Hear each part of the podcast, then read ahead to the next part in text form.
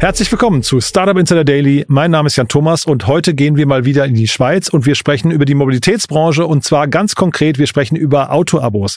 Ich habe ja gerade erst mit Daniel Wild von Mountain Alliance über Carvolution gesprochen, ein Unternehmen, das so ein bisschen ähnlich aufgestellt ist, würde ich sagen, wie Finn Auto hier in Deutschland, aber eben für die Schweiz, dort schon eine große Brand aufgebaut hat und äh, ja jetzt mit einer Finanzierungsrunde bzw. mit einer Nicht-Equity-Runde gerade für Aufsehen gesorgt hat. Wir sprechen über die Details, über die Hintergründe, über den Markt und das Ganze jetzt wie gesagt, mit Olivier Kofler, dem CEO von Carvolution. Startup Insider Daily. Interview. Ja, ich freue mich, wir gehen in die Schweiz. Bei uns zu Gast ist Olivier Kofler, er ist CEO von Carvolution. Hallo Olivier. Hi Jan, freut mich sehr, bei dir Gast sein zu dürfen. Ja, ihr seid ein extrem bekanntes äh, Startup in der Schweiz, ne? äh, vorwiegend in der Schweiz. Ihr weiß gar nicht, müssen wir gleich drüber sprechen, ob ihr auch den Rest von Europa, ob der sich warm anziehen muss. Aber erzähl doch vielleicht mal, was ihr macht. Genau, wir bieten eigentlich das Auto im Abo an. Ähm, das heißt, man kann ein Auto kaufen oder leasen. Ich glaube, das ist soweit bekannt. Oder eben ein Auto abonnieren. Das funktioniert so, man wählt eigentlich sein, sein Modell aus, äh, wählt dann, wie lange man das mindestens fahren möchte und wie viele Kilometer. Und dann kriege ich einen monatlichen Preis. Und darin ist eigentlich alles enthalten. Versicherung, Wartung, Service, Zulassungssteuer, einfach alles rund um das Auto ist in einem monatlichen Preis enthalten. Eigentlich ganz, ganz einfach. ganz, ganz einfach. Das macht es vielleicht hinterher auch so, so charmant. Ne? Ich habe mit Daniel Wild von Mountain Alliance gerade über euch gesprochen. Äh, da haben wir das, äh, die, die, sagen wir in Anführungszeichen, Finanzierungsrunde analysiert. Ähm, über die sprechen wir auch gleich noch. Aber wir hatten uns gefragt, es ist ja so ein bisschen auch, erinnert es an Finn Auto, kennt man hier in Deutschland. Äh, ist das ein direkter Mitbewerber von euch? Ja, also dass wir in der Schweiz nur sind, kann man nicht sagen Mitbewerber. Aber ja, genau. Also Finn macht es sehr, sehr ähnlich. Also das Kunden besprechen. Ich glaube, hinten, äh, also hinter, hint, behind the scenes, wie man schon sagt, ich glaube, da funktioniert ein bisschen, anders, aber ja, würde ich sagen, sehr, sehr nah dran. Ja, und äh, du hast ja gerade gesagt, ihr macht äh, Abo und Leasen. Gibt es da konkrete Unterschiede? Also ähm, Leasing ist ja ein Modell, das kennt man schon sehr lange. Genau, ja, das gibt schon ähm, erhebliche Unterschiede. Ähm, genau, im Leasing sind halt die Laufzeiten oft äh, drei bis fünf Jahre. Äh, Im Schnitt sind es viereinhalb Jahre. Und im Abo ist man halt viel, viel flexibler. Also ich kann halt ein Abo jetzt bei uns ab sechs Monate starten und habe dann je nachdem ein monatliches Kündigungsrecht. Ich kann zum Beispiel auch während der Laufdauer mein Kilometerpaket anpassen. Das kann ich im Leasing eigentlich auch nicht. Mhm. Und es ist eigentlich, ja, man kann die Leute viel schneller onboarden, äh, weil es halt ein rechtliches anderes Konstrukt ist. Ähm, genau. Es ist aber auch so, dass das Leasing länderspezifisch immer ein bisschen anders wahrgenommen wird. Aha. Du hast gerade gesagt, es ist ein sehr einfaches Modell. Ne? In, in dieser Einfachheit, wie gesagt, steckt wahrscheinlich eine gewisse Schönheit drin. Ist es denn trotzdem, man sagt ja immer, komplizierte Modelle oder komplexe Modelle sind verteidigbar. Würdest du sagen, ein einfaches Modell auch? Ja, also ich glaube jetzt das Abo-Modell ist so wie das komplexeste, was ich je gesehen habe. okay. Äh, ich habe schon ein paar andere Sachen machen dürfen und auch äh, fünf Jahre in der Beratung tätig gewesen, aber dieses Abo-Modell ist schon hyperkomplex, um das wirklich skalierbar aufbauen zu können. Was macht so komplex? Ja, du hast halt irgendwie ein Zwei-Tonnen-Produkt, das auf der Straße rumfährt und das muss mal am richtigen Zeitpunkt am richtigen Ort sein. Ähm, und dann brauche ich ganz viele Software, das mir das quasi ermöglicht.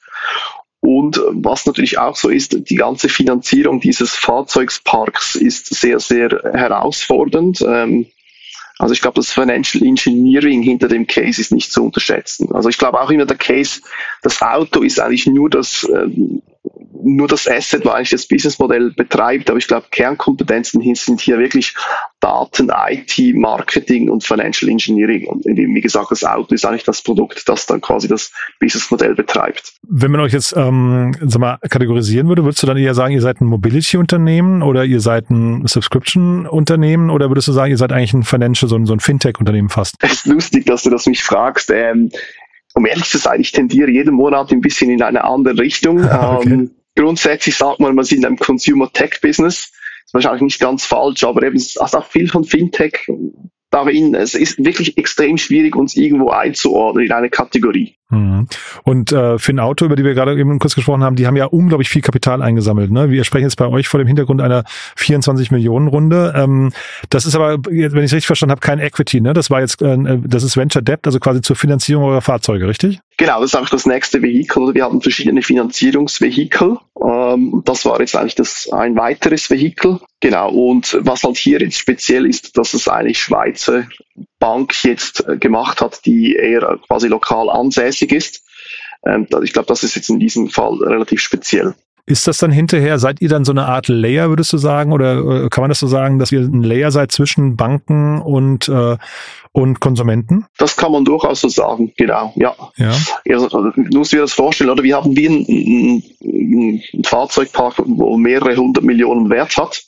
Und äh, dieser Fahrzeugpark besitzen besitzt eigentlich nicht die Carvolution, sondern es besitzt eigentlich ein SPV, mhm. ein Asset Co. Und wir sind eigentlich, wenn du so willst, in einem rechtlichen Verhältnis, dass wir eigentlich einfach die Flotte betreiben für ein SPV. Und damit du das mal ein bisschen vorstellen kannst, wie soll ich sagen, das ist ein Financial Engineering Case. Oder wenn du jetzt als Startup zu einer Bank gehst und sagst, ich hätte gerne mal 200 Millionen, und dann kommt die erste Frage, ja, seid ihr überhaupt Cashflow positiv? Dann muss man sagen, nein. Dann kommt die nächste Frage, seid ihr überhaupt schon zehn Jahre erfolgreich im Markt unterwegs? Nein.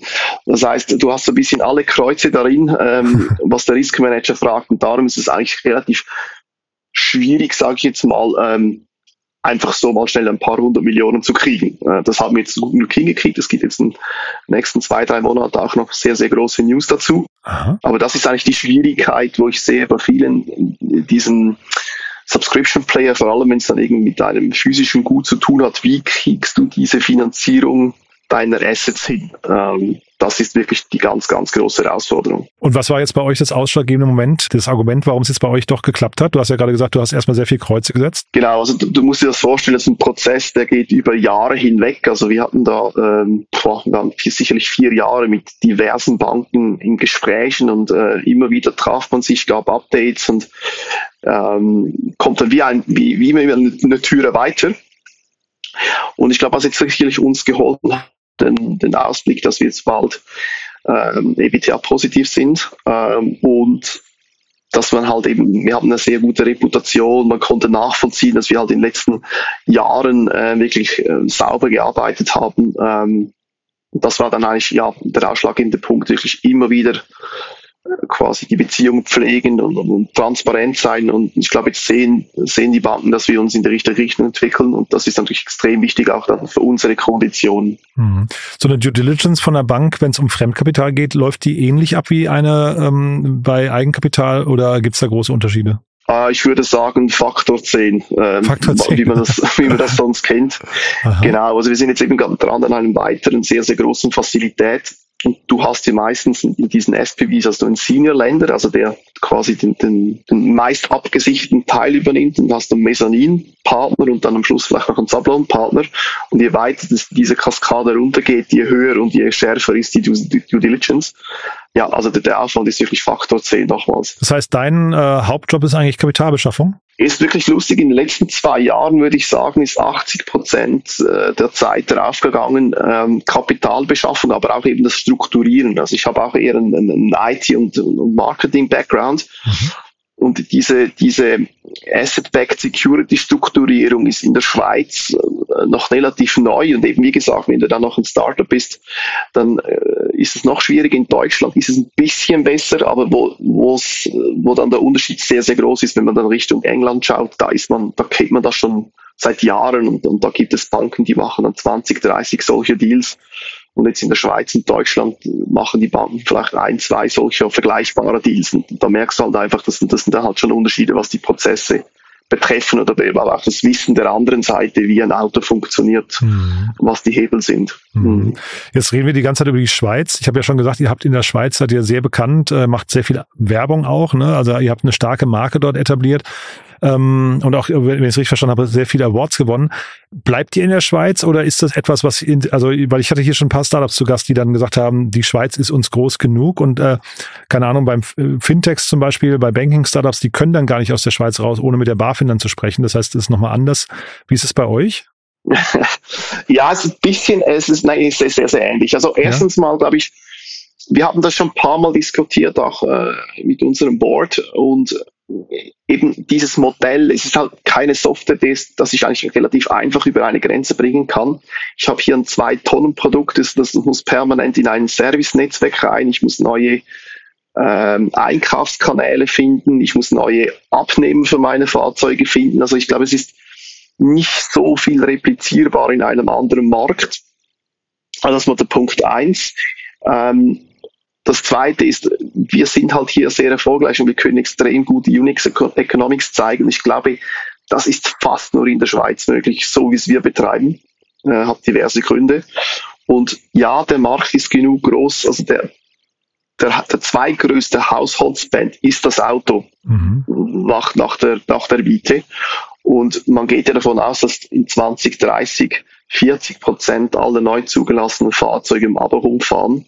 Das heißt, du hast hier die Möglichkeit, eigentlich für den zweitgrößten Haushaltsspend signifikant einzunehmen. Und daher ist eigentlich der, der Case schon sehr, sehr groß, alleine in der Schweiz. Und tatsächlich habe ich mit Daniel darüber gesprochen, weil wir das nicht ganz nachvollziehen konnten, warum sich die etablierten Spieler diese Chance vom, ähm, sagen wir, diese, die Butter vom Brot nehmen lassen. Ne? Nehmen wir mal, zum einen haben wir gesprochen über Sixt als Beispiel, die ja, äh, weiß nicht, wie aktiv die in der Schweiz sind, aber in Deutschland würde ich sagen, wäre das der prädestinierte Player, um so etwas wie ihr aufzubauen. Oder die andere Frage wäre auch, die Hersteller selbst könnten ja eigentlich das, was ihr macht, auch bauen, oder? Ich glaube ehrlich gesagt nicht, dass die Konkurrenz aus der Autoindustrie kommen wird. Ja. Äh, und das hat mehrere Gründe. Also erstens mal, ich glaube, wenn, ich, wenn du mal schaust, eben was, was für Kernkompetenzen brauchst du, dann musst du irgendwie ein extrem gutes Marketing-Team haben. Äh, du, du musst irgendwie eine IT-Plattform bauen, die eben wirklich tailored für das Abo-Modell ist. Ähm, und eben Auto, ja, das könnten die anderen auch, aber die sind vielleicht nur auf einer Marke unterwegs äh, und die Finanzierung, das kriegen die anderen auch hin. Aber, und jetzt kommt das große Problem. Ein klassischer OEM hat halt besteh bestehendes Vertriebsnetz und das funktioniert eigentlich so, dass der Vertrieb eigentlich dem Kunden das Fahrzeug anbietet und nicht direkt der OEM oder der, der Hersteller. Und das gab so mal eine, eine, schöne Story in den USA, wo dann quasi das Volvo gemacht hat und der wurde dann von Händlern eingeklagt, also von Volvo-Händlern. Die haben das dann wieder zurückgezogen. Also ich glaube, für den, für, den, für, für den klassischen OEM ist es nicht ganz einfach. Ähm, und insbesondere, oder, weil wir, wir sind die Besitzer der Fahrzeuge. Das heißt, wir können in viel größeren Volumen einkaufen und, und ein klassischer Händler hat dann, dann quasi die Retail-Beziehung zum Kunden und da geht halt sehr, sehr viel Volumen, wenn du so willst, verloren. Mhm. Ähm, ich habe es jetzt noch nirgends gesehen, wo wirklich ein, eine Marke das erfolgreich skalierbar in den Markt gebracht hat. Mhm. Spannend, ja. Also das kann ja auch sein. Wir hatten jetzt gerade kamen ja die Zahlen raus von ähm, Spotify zum Beispiel. Äh, Spotify gehört zu einem großen Teil ja auch den Musiklabels und wahrscheinlich finden die das einfach super, dass es da jemand gibt wie Spotify, der die Kompetenzen, die du gerade genannt hast, ne, Marketing, Social Media, ähm, irgendwie Tech und so weiter beherrscht äh, und trotzdem dann einen großen Teil der Revenues oder der Gewinne abführen muss. Ist ja bei euch vielleicht ein bisschen ähnlich. Also ihr seid ja eigentlich dann auch so eine wahrscheinlich ein willkommener ähm, Player in dem ganzen Markt, weil ihr eigentlich äh, ohne große Anstrengungen zu verursachen sehr viel Umsatz äh, verschafft, ne? Genau, da bringst du auf den Punkt, oder? Das ist erstens mal ein Miteinander als ein Gegeneinander, oder? Ich meine, wie du sagst, ein Telefon und die haben vielleicht ein paar hundert Fahrzeuge verkauft, ja. anstatt irgendwie x Beratungen durchzuführen. Ähm, ein attraktiver CRC würde ich sagen für die, in diesem Fall.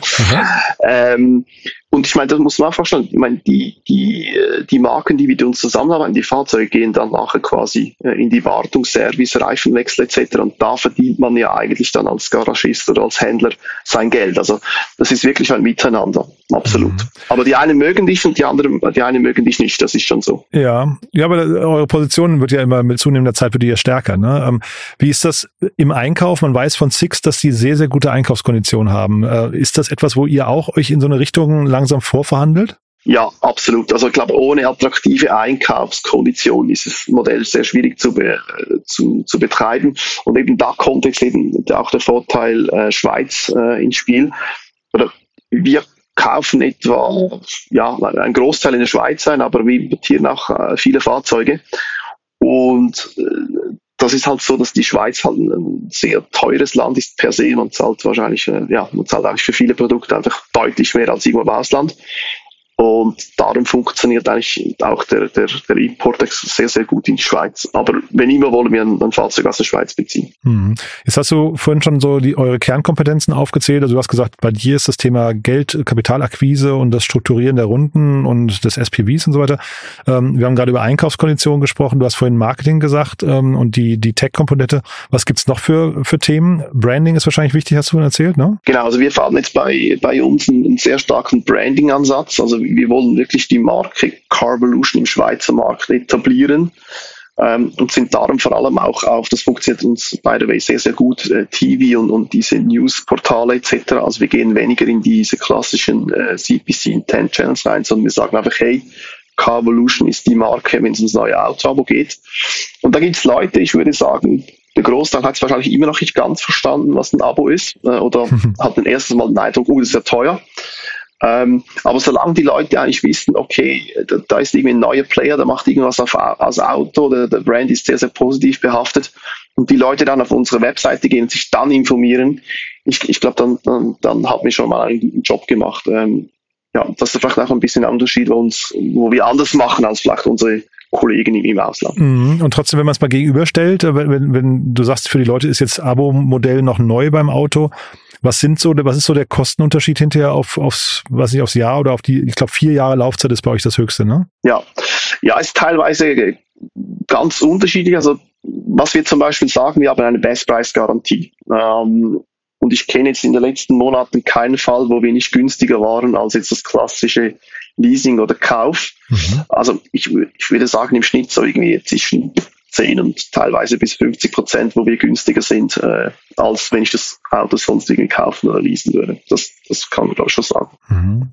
Ja, sehr spannend, ja.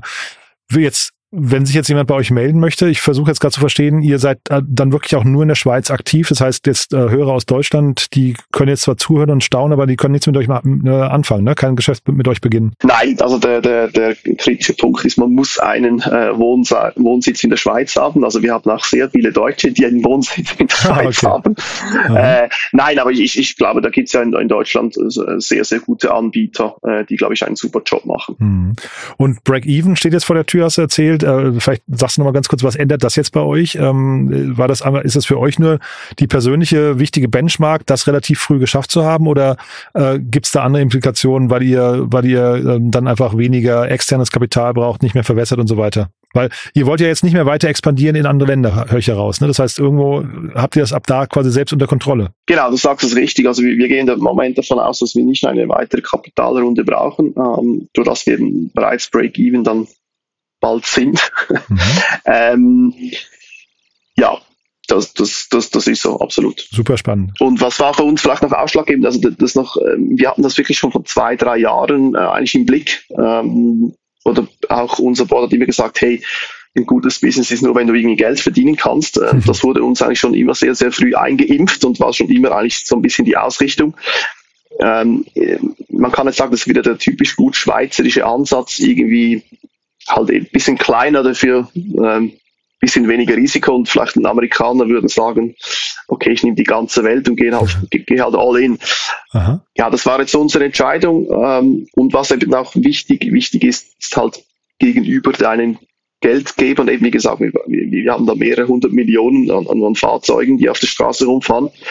Und das sehen natürlich unsere Finanzierungspartner schon gern, ähm, wenn man da zeigen kann, man, man kann ein, ein, profitables Business betreiben. Ja, nee, finde ich eine schöne Einstellung. Und zeitgleich trotzdem die Frage, ähm, ob sich das, äh, also jetzt dein Blick da drauf, ne? Du klingst jetzt sehr, sehr zufrieden und auch, ähm, ich, ich weiß nicht, sehr genügsam, ne? Zeitgleich dieses amerikanische Modell, man möchte die Welt erobern, weil man eigentlich einen Weg gefunden hat, mit dem das gehen könnte. Ähm, was ich, juckt das dich manchmal?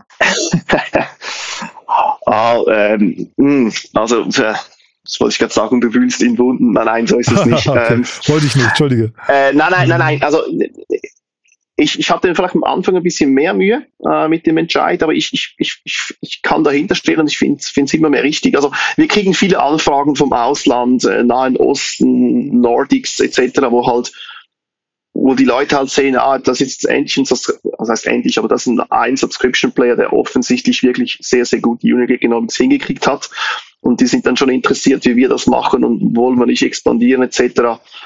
Im Moment ist es einfach nicht auf unserer Agenda. I don't know, wer weiß, äh, sag niemals nie, wenn jetzt da eine, eine unglaublich gute Opportunity kommt, dann muss man das natürlich anschauen. Aber im Moment ist es ja nicht unser, nicht, äh, nicht eine Strategie, die wir aktuell verfolgen. Und so eine Plattform, wie ihr sie gebaut habt, ähm, dann also die, die, die Webseite und so weiter, die irgendwie White Label zu lizenzieren, ist das eine Option? Das kann sein, äh, das wäre sicherlich möglich. Die Frage ist halt, wie verzettelt man, wie verzettelt man sich dann? Mhm. Ich meine, auch eine Software warten, für dann zwei Länder oder für zwei verschiedene Use Cases. Also mhm. Also es braucht dann halt Ressourcen, Energie und man alle ist dann allenfalls äh, langsamer. Mhm. Aber wie gesagt, das ist halt dann immer eine Opportunitätssache. Im, im Moment äh, sehen wir davon aber ab. Perfekt. Olivier, hat wirklich großen Spaß gemacht. Haben wir was Wichtiges vergessen? Nein, ich glaube, du hast absolut die richtigen Fragen gestellt. Cool. War sehr, sehr unterhaltsam. Ich drücke die Daumen, dass es äh, ja in die richtige Richtung weitergeht zum Break-Even jetzt. Ne? Das ist ja wirklich ein, ein sehr greifbarer Meilenstein. Finde ich großartig. Ja? Vielen Dank, Jan. Ja. Lieben Dank, dass du da warst. Ne? Bis zum nächsten Mal. Danke. Tschüss. Ciao. Startup Insider Daily. Der tägliche Nachrichtenpodcast der deutschen Startup-Szene. Ja, das war Olivier Kofler, der CEO der Cavolution AG. Super, ne? Sehr spannend, finde ich. Ähm, finde das eine hochinteressante Positionierung, ein quasi geschlossener Markt, von dem man dann auch sagt, der ist groß genug, um nach vorne raus irgendwie genügend Fantasie mitzubringen. Man muss gar nicht die Welteroberungsfantasien haben, sondern man kann einfach sagen, da ist ein Markt, der, wenn wir da die absolute Nummer eins sind, ist, sind wir hier unangreifbar und äh, damit auch zufrieden. Ich finde, das Zufriedensein ist ja auch eine Tugend. Also von daher ganz, ganz großartig. Und Olivier hat durchblicken lassen, da gibt's möglicherweise weitere News und die nehmen wir vielleicht zum Anlass, äh, dann nochmal ein Follow-up zu machen in den kommenden Monaten. Bis dahin dahin würde ich sagen, Danke euch fürs Zuhören. Falls ihr jemanden kennt, der hier mal reinhören sollte, gerne weiterempfehlen. Vielleicht kennt ihr zum Beispiel jemanden, der oder die in der Schweiz wohnen und Cavolution entweder schon kennen und nutzen oder mal kennenlernen sollten. In beiden Fällen gerne weiterempfehlen. Ihr wisst, wir freuen uns immer über neue Hörerinnen und Hörer. Ansonsten noch kurz der Hinweis auf unsere Plattform. Ihr wisst, wir bauen das größte Verzeichnis der Startup-Szene für Deutschland, Österreich und die Schweiz auf. Dort wollen wir nach und nach alle relevanten Startups auflisten jeweils mit ihren Gründerteams, ihrem Management, den entsprechenden Business Angels und VCs, also äh, Venture Capital Unternehmen. Dazu jede Menge News, die ganzen Podcasts der Unternehmen und auch ein großes Jobboard. Das Ganze findet ihr auf www.startupinsider.de. Schaut es euch mal an und auch natürlich das gerne weiterempfehlen, falls es euch gefällt und ihr jemanden kennt, der oder die sich das mal anschauen sollte. So, damit sage ich vielen Dank, euch einen tollen Tag. Vielleicht hören wir uns nachher nochmal wieder und falls nicht nachher, dann hoffentlich spätestens morgen. Bis dahin alles Gute. Ciao, ciao.